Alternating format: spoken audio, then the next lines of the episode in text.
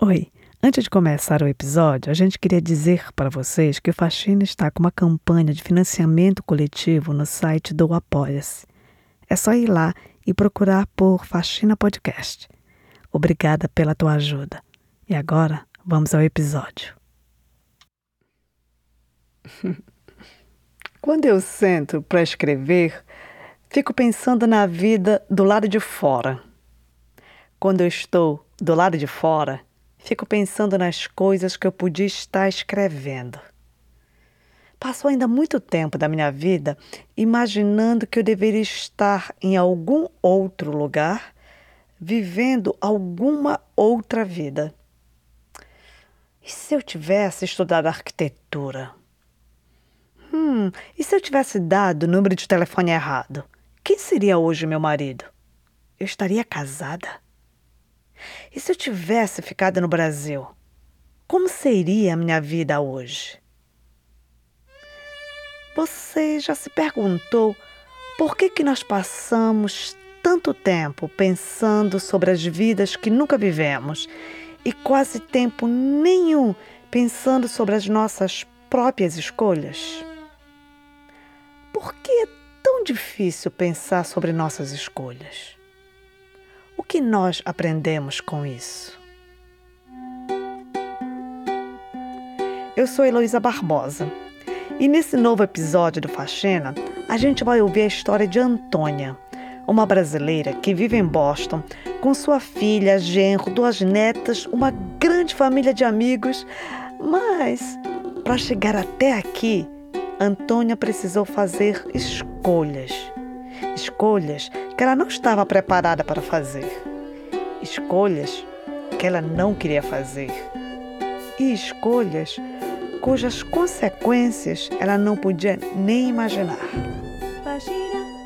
Nós vamos começar a história de Antônia no seu tempo de criança, porque, como acontece com todos nós, nossas experiências no passado podem influenciar nossas escolhas no presente.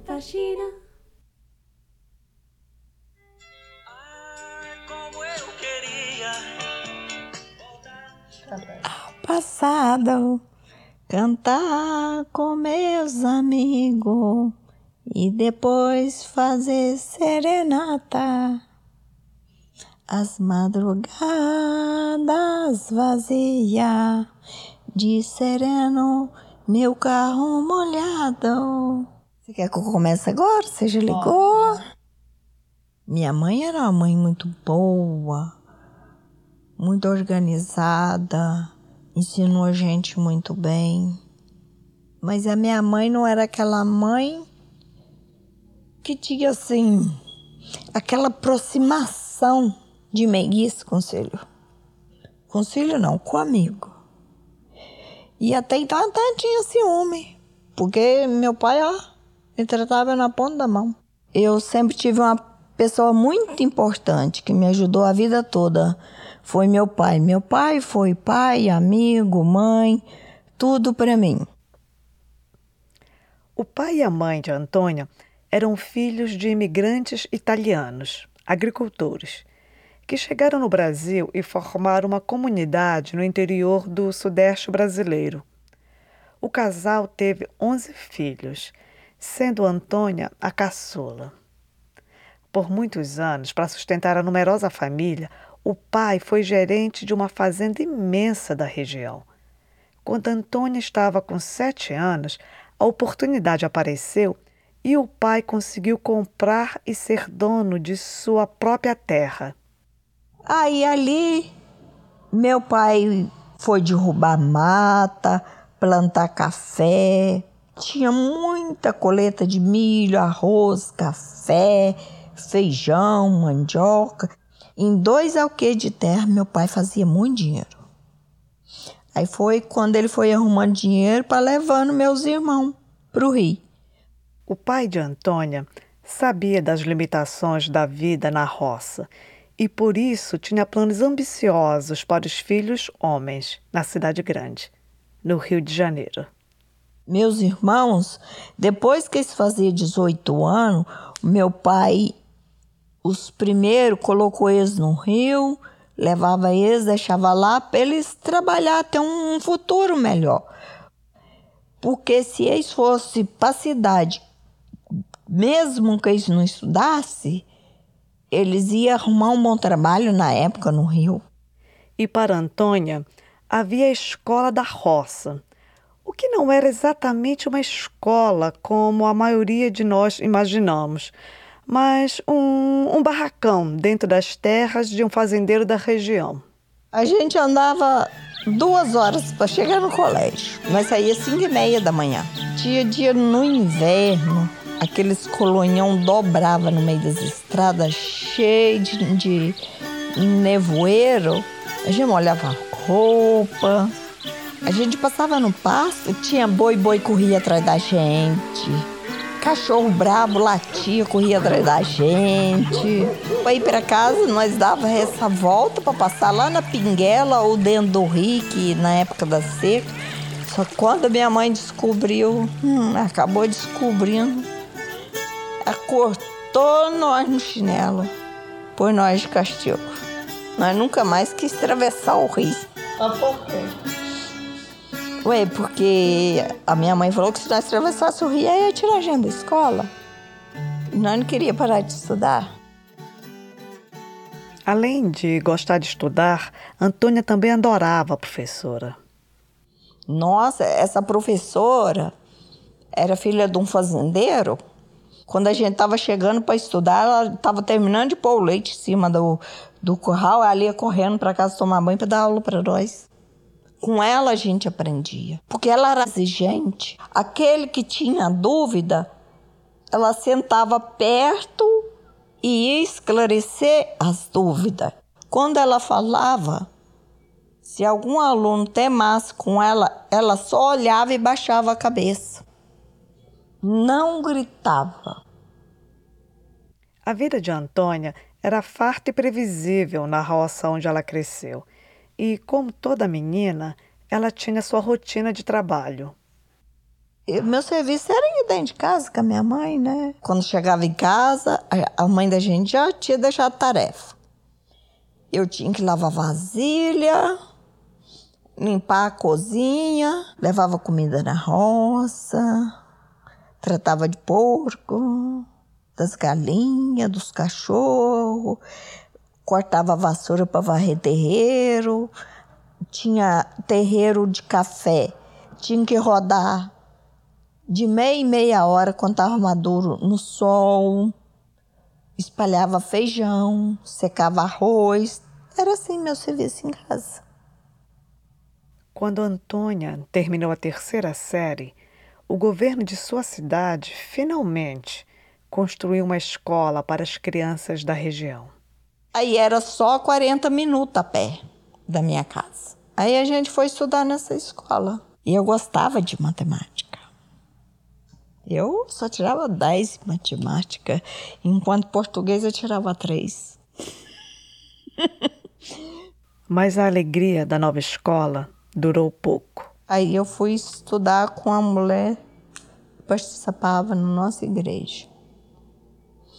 Essa, essa era ruim, mas ruim mesmo. Ela no, no intervalo do recreio, a gente tinha uma hora de recreio. Ela pedia, pedia pra gente merendar rapidinho e ela punha nós meninas limpar a casa dela na época.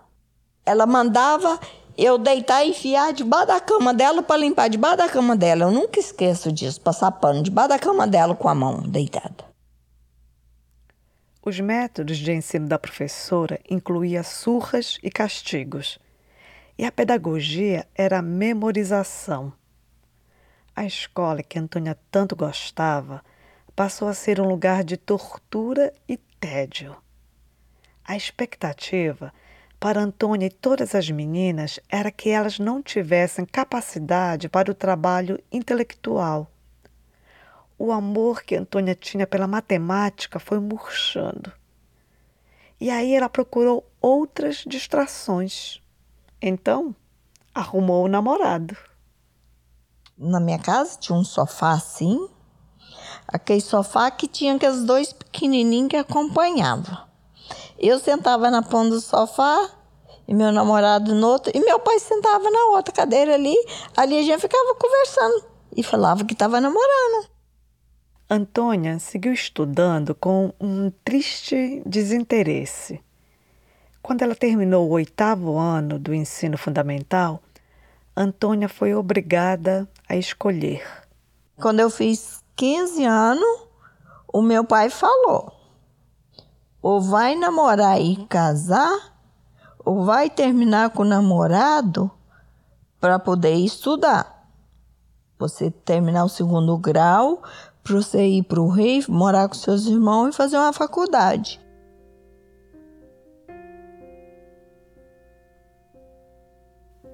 Você já parou para pensar que escolhas você estava fazendo quando tinha 15 anos? Então pensa. Eu posso dizer que casamento não estava como opção de escolha para mim nessa idade. Será que as escolhas colocadas para nós refletem nossos privilégios? Antônio escolheu o que para ela pareceu melhor. Aí eu acabei, parei de estudar e fui casar. Antônia casou com 16 anos e aos 17 teve sua primeira filha. Eu, com os 20 anos, já, já tinha tido meus dois filhos. Depois de casada, Antônia vai morar nas terras de seu sogro, que também tinha uma família numerosa de 13 filhos. Cada filho que casava construía uma casa na fazenda e, e as casas dos filhos é como uma cidadezinha. Acabava o açúcar, ia lá na fazenda buscar. Acabava o sabão, era lá que ia buscar. Morando nas terras do sogro, a lida do trabalho doméstico aumentou para Antônia. Ela lavava, limpava, cozinhava e costurava para a família inteira de seu marido. E ainda ajudava o sogro no trabalho fora de casa. Quando matava boi, era eu quem ajudava o sogro. Não eram os filhos dele, era eu. Ajudava a tirar o couro do boi, pendurava o boi, parte por parte. Apesar de ter apenas 16 anos, Antônia passou a desafiar o regime do patriarcado do sogro. Eu fui uma revolucionária na, lá no meu sogro. Porque quando eu cheguei na família, nenhuma das noras usava bermuda, nenhuma das noras usava blusa de alça passado, não, nem não chegou nem seis meses que eu tava lá, até a véia já tava usando bermuda. E, é, e as outras noras e tudo. Depois do nascimento do segundo filho, Antônia fez uma escolha de acordo com seu próprio desejo, que causou muito atrito na família do marido. Só esses dois não quero mais. Foi quando eu operei, fiz a esterectomia mesmo. Só que foi uma guerra quando eu fiz isso. Eu fui a primeira nora a operar com dois filhos. Eles queriam me matar. Um período de seca e crise financeira no país torna muito difícil a sobrevivência da pequena família de Antônia. Além disso, o trabalho pesado e as duas gestações em um corpo ainda adolescente resultou em sérios problemas de coluna e rins. E quem vem salvar Antônia nesse momento de crise é seu adorado pai. Meu pai falou: vou construir uma casa para você em cima da minha. Aí meu pai construiu uma linda casa para mim. Uma casa muito bonita. Antônia saiu da fazenda do sogro e mudou para a cidadezinha próxima, onde seus pais moravam. E lá ela começou a reconstruir a vida. Primeiro eu andei fazendo faxina, depois o, o pai dos meus meninos colocou um bar, daí eu já fui trabalhar num supermercado no supermercado, Antônia trabalhou organizando frutas e verduras, depois foi açougueira por três anos e, por último, virou gerente. E nessa época eu já estava estudando, fazendo segundo grau. Depois eu fui para a cidade, logo eu fui fazendo segundo grau. Antônia frequentava a escola no turno da noite junto com sua filha de 12 anos e seu filho de 11, porque ela e os dois filhos trabalhavam durante o dia. A gente via que havia necessidade de estudar mais. A gente sempre tem necessidade de estudar mais. Ao marido cabia tomar conta do bar, mas ele não cumpriu o seu lado do acordo. Ele, em vez de ficar tomando conta do bar, ele ficava jogando baralho, jogando xadrez. Passava as madrugadas na rua vadiando. Um dia chegou em casa, era três horas da manhã. Bêbado, ele mandou a filha se levantar e esquentar comida para ele. Ela resmungou e falou que não ia. Aí pegou ela à força falou que ela era obrigada a esquentar comida para ele. Aí eu levantei, avancei na mão dele, tirei ela da mão dele. Aí foi me empurrou em cima da geladeira. O pai de Antônia escutou a briga. Meu pai falou, chegou no pé da escada e gritou: Que bagunça é essa aí, essa hora? Aí eu, meu pai, isso não é hora de homem de família, vem pra casa não, seu vagabundo. Aí ele respondeu, gritou muito com meu pai. Aí meu pai falou com ele: vem aqui, vem cá embaixo me responder pra você ver se eu não te corto você na tala do facão.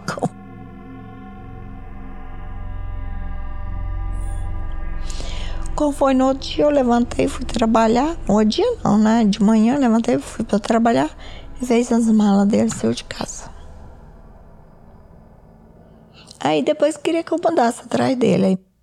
Novamente, foi o pai de Antônia que ofereceu ajuda com algumas condições. E aí meu pai falou comigo assim, ó, se você quiser ir atrás dele, você pode ir. Mas eu não, não prometo te ajudar nunca mais. Porque meu pai que ajudava nós financeiramente. E se você ficar aqui comportar como gente, ajuda você a criar os filhos. Enquanto eu vou vir, você nunca vai passar fome. Nem você, nem seus filhos. Antônia então escolheu ficar com quem ela confiava. Foi assim o fim do meu casamento. Mesmo com a ajuda do pai, Antônia e os dois filhos continuaram trabalhando. Mas o que ganhavam mal dava para sobreviver.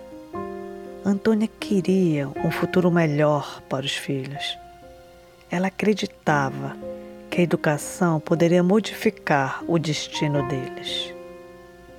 O que eu queria era que eles estudassem, não fizessem o que eu tinha feito.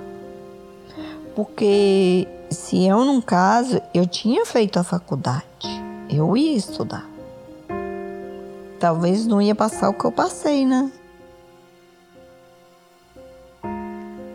Uma amiga de Antônia, que trabalhava em outro supermercado em frente, havia pedido demissão e mudou para Portugal. Um ano depois, a amiga volta de férias e tenta convencer Antônia a mudar também. Antônia sabia que para realizar o sonho que ela tinha de ver os filhos fazerem uma faculdade, ela precisaria de dinheiro para pagar colégios melhores. Antônia novamente precisou escolher: ficar no Brasil e abandonar o sonho de seus filhos ingressarem em uma universidade, ou ir para Portugal, trabalhar, fazer dinheiro para pagar por esse sonho, mas deixar os filhos. Aí eu fui, né? Aí eu fui, fiquei lá dois anos. Os primeiros meses lá foi, foi muito difícil, que eu nunca tinha saído para tão longe. Nunca tinha saído nem de estado. Aí eu cheguei lá, comecei a trabalhar numa selecionadora de verdura. Trabalhei muito, muito, muito mesmo. Eu ia pro serviço seis horas da manhã, tinha dia chegava uma hora da manhã em casa. tanto que trabalhava. Sofri pra caramba, mas ganhei muito dinheiro. Dinheiro que eu nunca sonhava em ganhar com um ano no Brasil, ganhei no mês.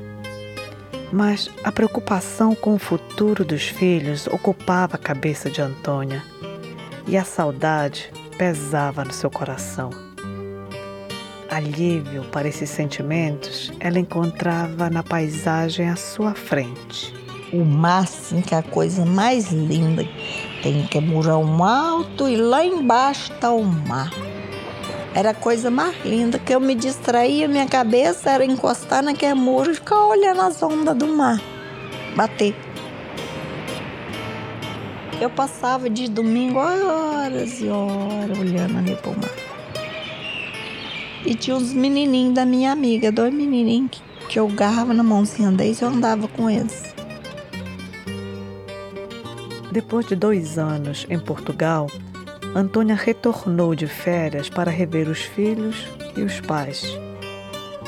Duas semanas depois do retorno, a mãe de Antônia morre repentinamente.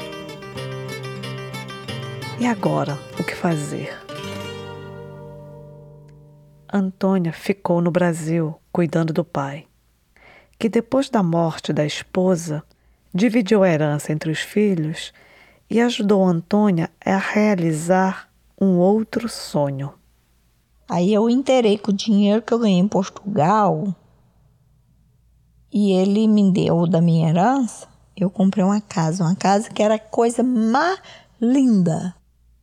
Meses depois, a filha de Antônia passou no vestibular para cursar uma faculdade privada no Rio de Janeiro.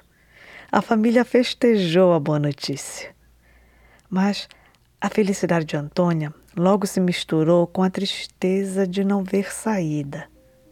Como pagar a faculdade da filha? Antônia não conseguia emprego na sua cidade. Como manter a filha morando no Rio de Janeiro? O pai que sempre esteve do lado de Antônia dando uma força, agora já não tinha dinheiro e estava velho, precisava dela para cuidar dele. Ao mesmo tempo, o ex-patrão de Antônia em Portugal ligava para ela no Brasil pedindo que ela retornasse. Ele prometia que ela teria um emprego de volta. Ah, o coração de Antônia estava todo dividido ela precisava fazer uma escolha. Aí surgiu a ideia de vir para cá. E eu tinha um amigo que era envolvido com esse negócio que até então eu não tinha consciência de nada disso. O amigo a quem Antônia se refere era um amigo de infância. Era assim, meu pai, meu sogro tinha terra e ele era morador, meieiro. Aí morou uns tempos ali perto de nós, nós estudou junto um ano, depois ele mudou, a gente ainda ficou tendo contato. Aí depois eu casei, ele casou, depois a gente se dividiu. Depois, quando eu voltei de Portugal, ele apareceu de novo. Aí ele estava nessa quadrilha de coiote. Eu falava que a gente via de vinho, que aqui era muito bom e que ele tinha realmente ele comprou uma terra grande, muito soqueiro de terra, coisa que eles eram pobres. E ficava incentivando, ah, um ano que você estiver lá, você vai fazer isso, isso e isso. Muitas pessoas da, da tua cidade vieram para os Estados Unidos? Muitas e na minha cidade tem muitos prédios construídos de pessoas que veio para cá. Tem pessoas que veio para cá, construiu e nunca mais quiseram voltar para lá. Tem prédios, prédio, terra, fazenda, tudo isso. Mas é muito. Enquanto Antônia tentava decidir, o coiote apertou o cerco. Sabe como é que é esse povo, né? Que era para mim vir, que ele ia cobrar mais barato de mim, porque ele já era conhecido, colega meu. Parece que quando eles penotizam a gente. Daí ele falou assim: eu cobro cash 8.500 dólares para te colocar dentro dos Estados Unidos. O pensamento de Antônia era que se ela viesse para os Estados Unidos, ela iria ganhar mais dinheiro do que ela ganhou em Portugal. Ela iria poder pagar a faculdade da filha e do filho e ela voltaria mais rápido para o Brasil para poder cuidar do seu adorado pai. Para fazer Antônia ter mais força na sua decisão, a filha dela falou isso. Ô mãe, vende a casa você pagar a sua viagem à vista? Que quando eu me formar, a primeira coisa que eu vou fazer é ajudar a senhora a comprar uma casa.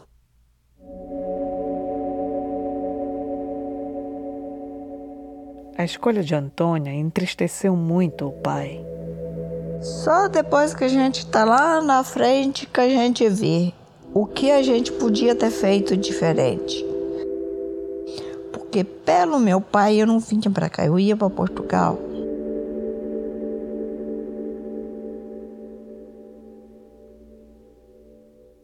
Antônia decidiu pagou o combinado para o coiote e atravessou a fronteira entre o México e os Estados Unidos. A travessia de Antônia pelo México seguiu um roteiro parecido com o de outras histórias, mas ao mesmo tempo foi bem diferente. Antônia foi levada para Governador Valadares. Depois de cinco dias, ela e um grupo de mais quatro pessoas foram para São Paulo. De São Paulo para o México saiu um grupo de 13 brasileiros. Quando chegou na imigração no México, cada um levou mil dólares cash no bolso.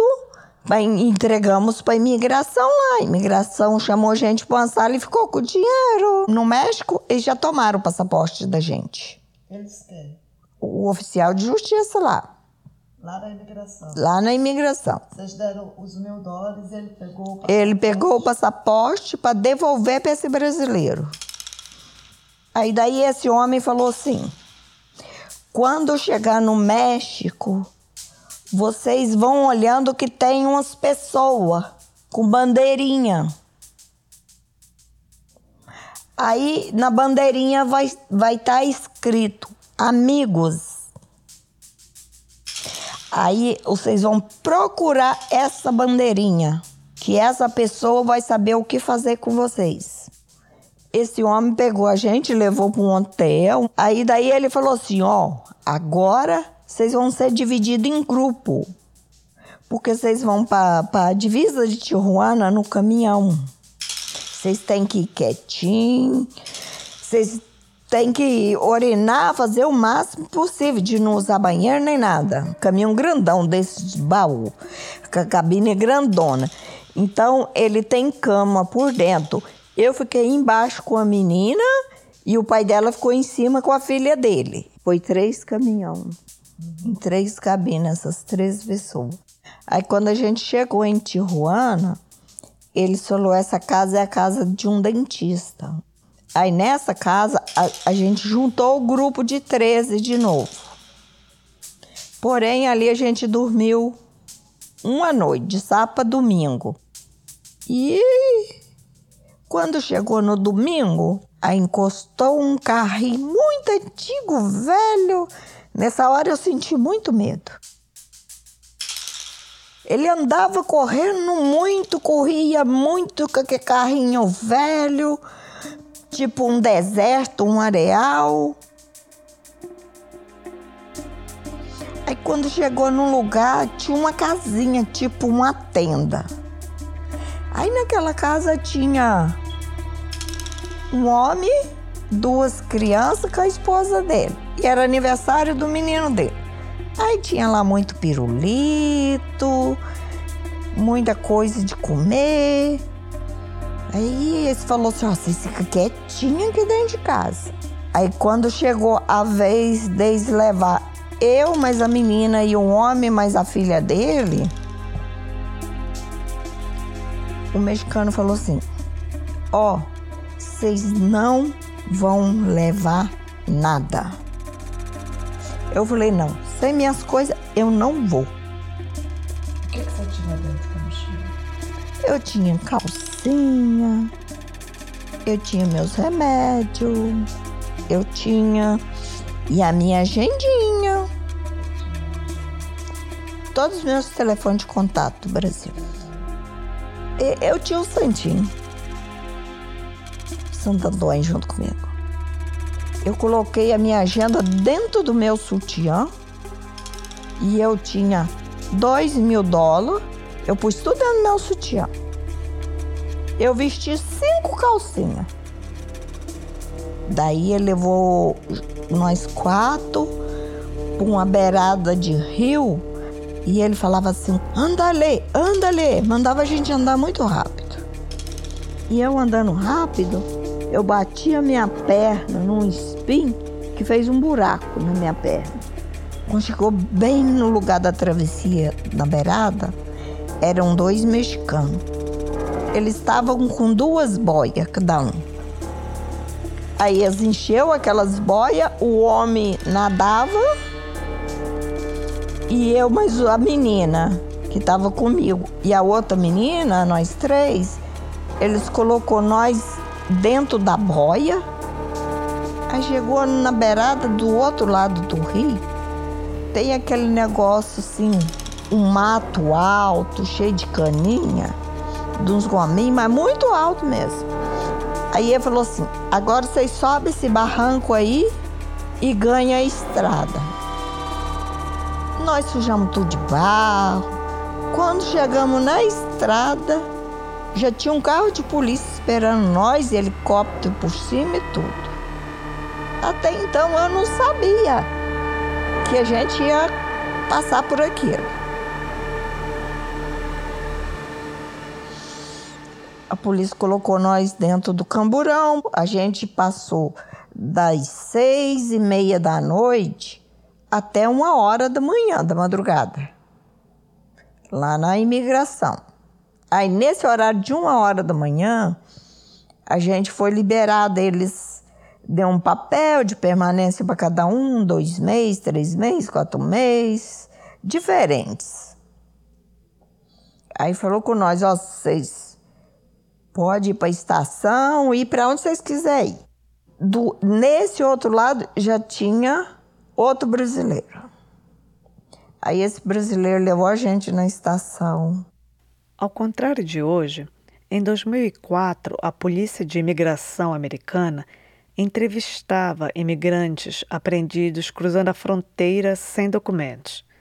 E a partir da entrevista, decidia se deportava ou liberava com dia marcado para se apresentarem no tribunal. O grupo de Antônia teve muita sorte. Com os dois mil dólares que Antônia tinha enfiado dentro do sutiã, ela comprou passagens de ônibus e comida para todos do grupo de seis brasileiros até Boston. Foram três dias de viagem. Aí daí esse coiote falou assim: quando chegar lá em Boston, vai ter um homem na estação esperando vocês. Ele vai estar numa cadeira de roda. Quando chegou em Boston, aí todo mundo arisco, com medo.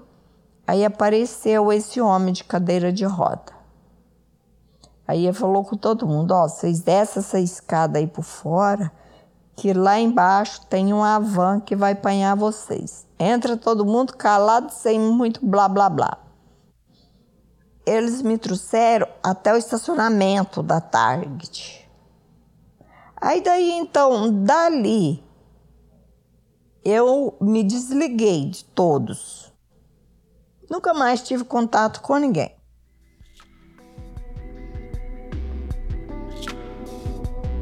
Antônia chegou em Boston numa quarta-feira. E na sexta-feira, ela já foi limpar casas com uma brasileira. Ela foi me explicar os produtos que eu usava, que, que eu tinha que fazer, porque até então eu não sabia que aqui não jogava água nos banheiros, que não jogava água em casa. Aí ela me ensinou o que, que eu tinha que fazer, que era passar um pano, era passar um papel. Aí então venci o dia. Quando foi no fim do dia, ela me deu 30 dólares. Eu fui para casa toda feliz. Antônia logo percebeu que o trabalho de faxineira não tem estabilidade nenhuma. Quando foi o fim de três meses, Ela falou assim comigo: Gosto muito de você, mas não vou poder continuar com você, que a minha nora chegou do Brasil e eu vou ter que dar o seu serviço para ela. Um conhecido meu arrumou com um homem. Quando foi daí há três meses de novo, a mesma história. Chegou a irmã dele do Brasil. Aí teve que dar meu serviço para a irmã dele. Aí daí eu conheci uma mulher, ela, ó, eu não tenho muita casa. Mas, porém, eu trabalho na companhia cuidando de pessoas idosas. E a hora de folga, eu limpo minhas casas. Você pode ir comigo limpar as casas e eu arrumo serviço para você na companhia. E eu falei, ok, pode arrumar. Antônia trabalhou para essa companhia cuidando de idosos por 10 anos. Recebia 7 dólares por hora. Nas horas vagas, limpava casas como helper de outras faxineiras. Aos poucos, ela foi aprendendo a viver nessa terra estrangeira. Eu não sabia comprar comida direito.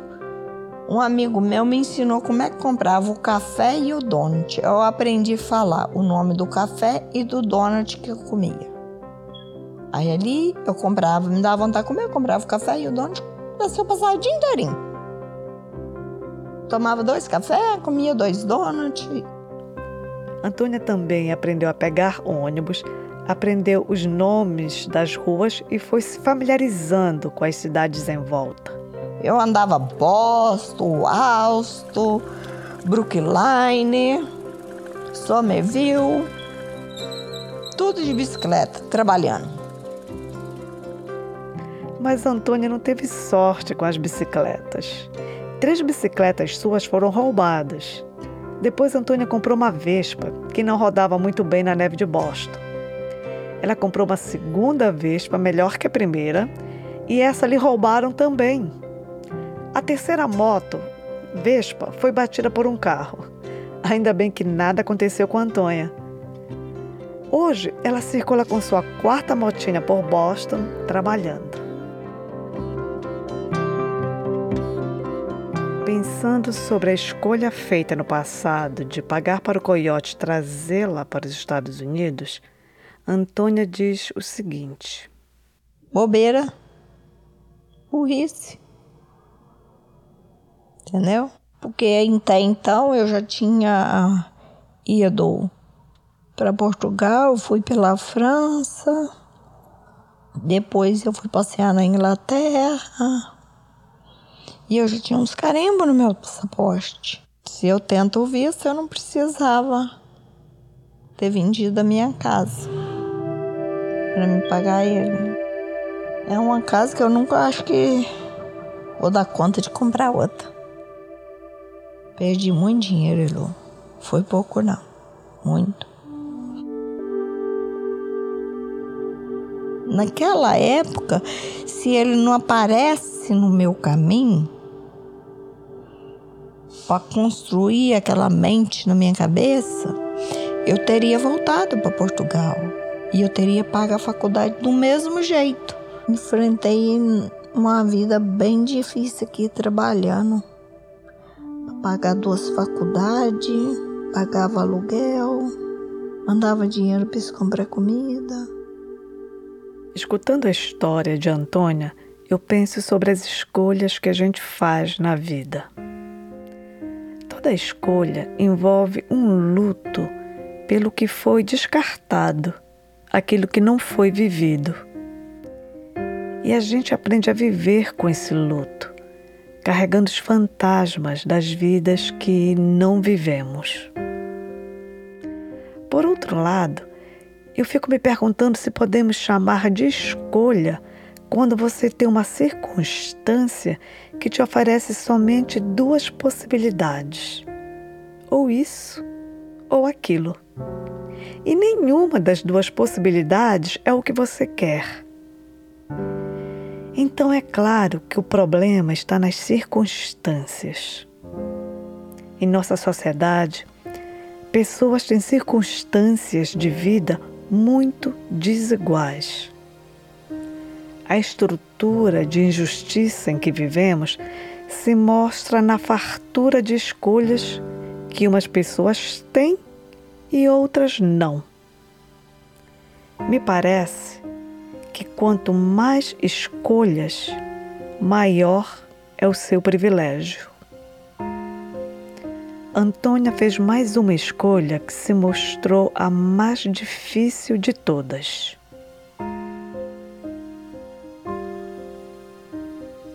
Essa parte da história começa assim. A filha de Antônia queria ver a mãe. Quando ela estava na faculdade, ela tentou o visto para vir para cá. Aí foi negado para ela vir me visitar, né? Depois que ela terminou para a faculdade, da faculdade dela, o primo dela estava na Itália, tinha ido no Brasil e ia voltar para a Itália. Aí chamou ela, pai. Aí ela falou: Ah, mãe, deixa eu ir para a Itália pegar minha cidadania para mim e ver a senhora. Aí ela ficou nove meses na Itália. Mas com cinco meses ela já tinha pego. É que quis ficar lá mais porque arrumou um namorado lá. Com o passaporte italiano em mãos, a filha de Antônia veio para os Estados Unidos de visita. Pouco tempo depois de sua chegada em Boston, uma sobrinha de Antônia, que havia migrado anos atrás e que tinha um filho de três anos e acabado de dar à luz a um bebê, sofre um derrame cerebral e fica em estado vegetativo. Antônia era sua única família. Alguém precisava cuidar das crianças. Só que Antônia não podia parar de trabalhar. Então, a filha de Antônia, que tinha vindo só para visitar, virou cuidadora dos filhos da prima incapacitada. Foi muito difícil, foi uma fase difícil que eu atravessei. Mas se ela não tivesse aqui, tinha sido pior ainda. Que ela cuidava das crianças nesse meio de tempo, ela arrumou no marido dela que hoje começou a namorar com ele, terminou com da Itália e aqui ela está até hoje com a filha dela. Como disse Antônia, sua filha casou nos Estados Unidos com um também imigrante brasileiro e deu à luz a uma menina. Antônia ajudou e acompanhou os primeiros anos da neta. Ela finalmente tinha a família perto de novo, embora que incompleta. No Brasil, o filho mais novo de Antônia estava terminando a faculdade. Mas as notícias que ela recebia sobre seu velho e adorado pai eram de que a saúde dele não ia nada bem. Ele chegou a chamar eu para voltar, falando: volta, se você já estudou, e que aqui você vai morar comigo, se eu vou comprar um carro para nós dois andar. Porque ele falava que eu era o único filho com quem ele morava. E o quadro do pai foi só piorando. Meu pai ficou em coma. 21 dias. Antônia decidiu que o tempo dela nos Estados Unidos tinha chegado ao fim. Ela precisava retornar para cuidar do pai que sempre cuidou dela a irmã mais velha de Antônia anunciou ao pai o retorno da filha amada. Foi na sexta-feira e a irmã disse que chegou lá, passou a mão na cabeça dele e falou assim: Ó oh, pai, porque hoje eu ia. Na segunda-feira seguinte eu ia. Tá bem para nós levar o senhor para casa, cuidar do senhor. Diz que ele abriu o olho para minha irmã, olhou na minha irmã e a água escorreu.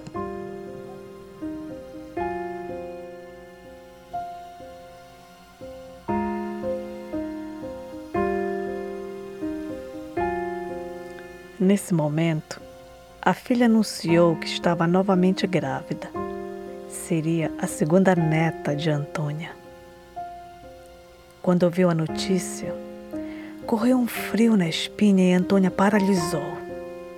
Na mente e no coração, ela tinha certeza de uma coisa. Sabia que se eu fosse embora eu não voltava aqui mais. Eles não iam me deixar eu entrar. Mais uma vez, Antônia precisou escolher.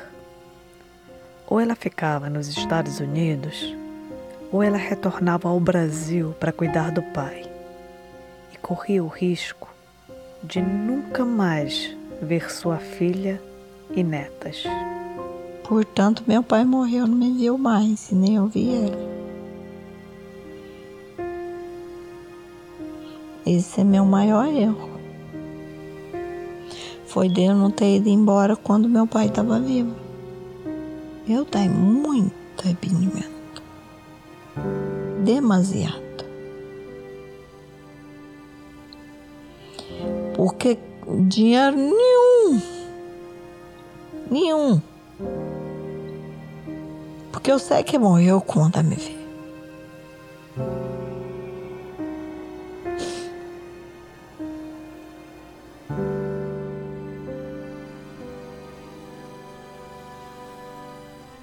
Apesar de, de tudo que você já passou, você acha que a vida aqui é, me é melhor?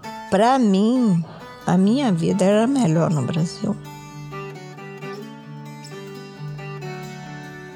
Eu nunca tive problema no Brasil. Porque eu fui muito bem criada na roça, com tudo, muita fartura. Depois fui para a cidade, trabalhava, chegava em casa, ia descansar, passeava, ia falar com as amigas. Eu não tinha por que cramar. A única coisa que eu não tinha era condições de pagar a faculdade igual eu paguei. Se no Brasil tivesse mais universidades públicas, que, é, que teus filhos pudessem ir para a universidade sem precisar pagar, eu nunca tinha saído. Nunca tinha saído. Não. Eu nunca saía do Brasil. Mas nem, nem. Sempre quem fez faculdade é quem tinha condições de pagar. Filho de rica que sempre fez faculdade no Brasil. É muito difícil quando você sai, larga seu país. Com o tempo você vai perdendo aquela. Sei lá. Vai morrendo de você viver naquele lugar. Você vai esquecendo dos amigos, das raízes de lá. As lembranças de quando eu morava na roça, na fazenda. Só a única coisa que eu tenho que ainda me puxa no Brasil. A vida na roça. É nada.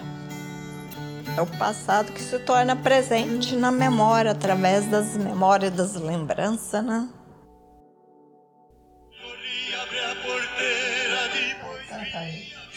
Tindo, toco berrante seu moço, que é pra mim ficar ouvindo.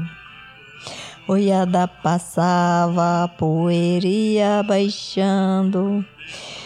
Uma moeda e o menina ia pulando. Obrigado, boiadeiro, que Deus vai lhe acompanhando. Aquele sertão afora, minha borrante ia tocando.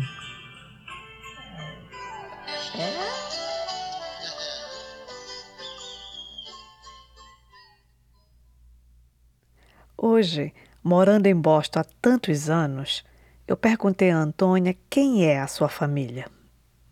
Ah, menina, eu já arrumei tanto filho nessa América.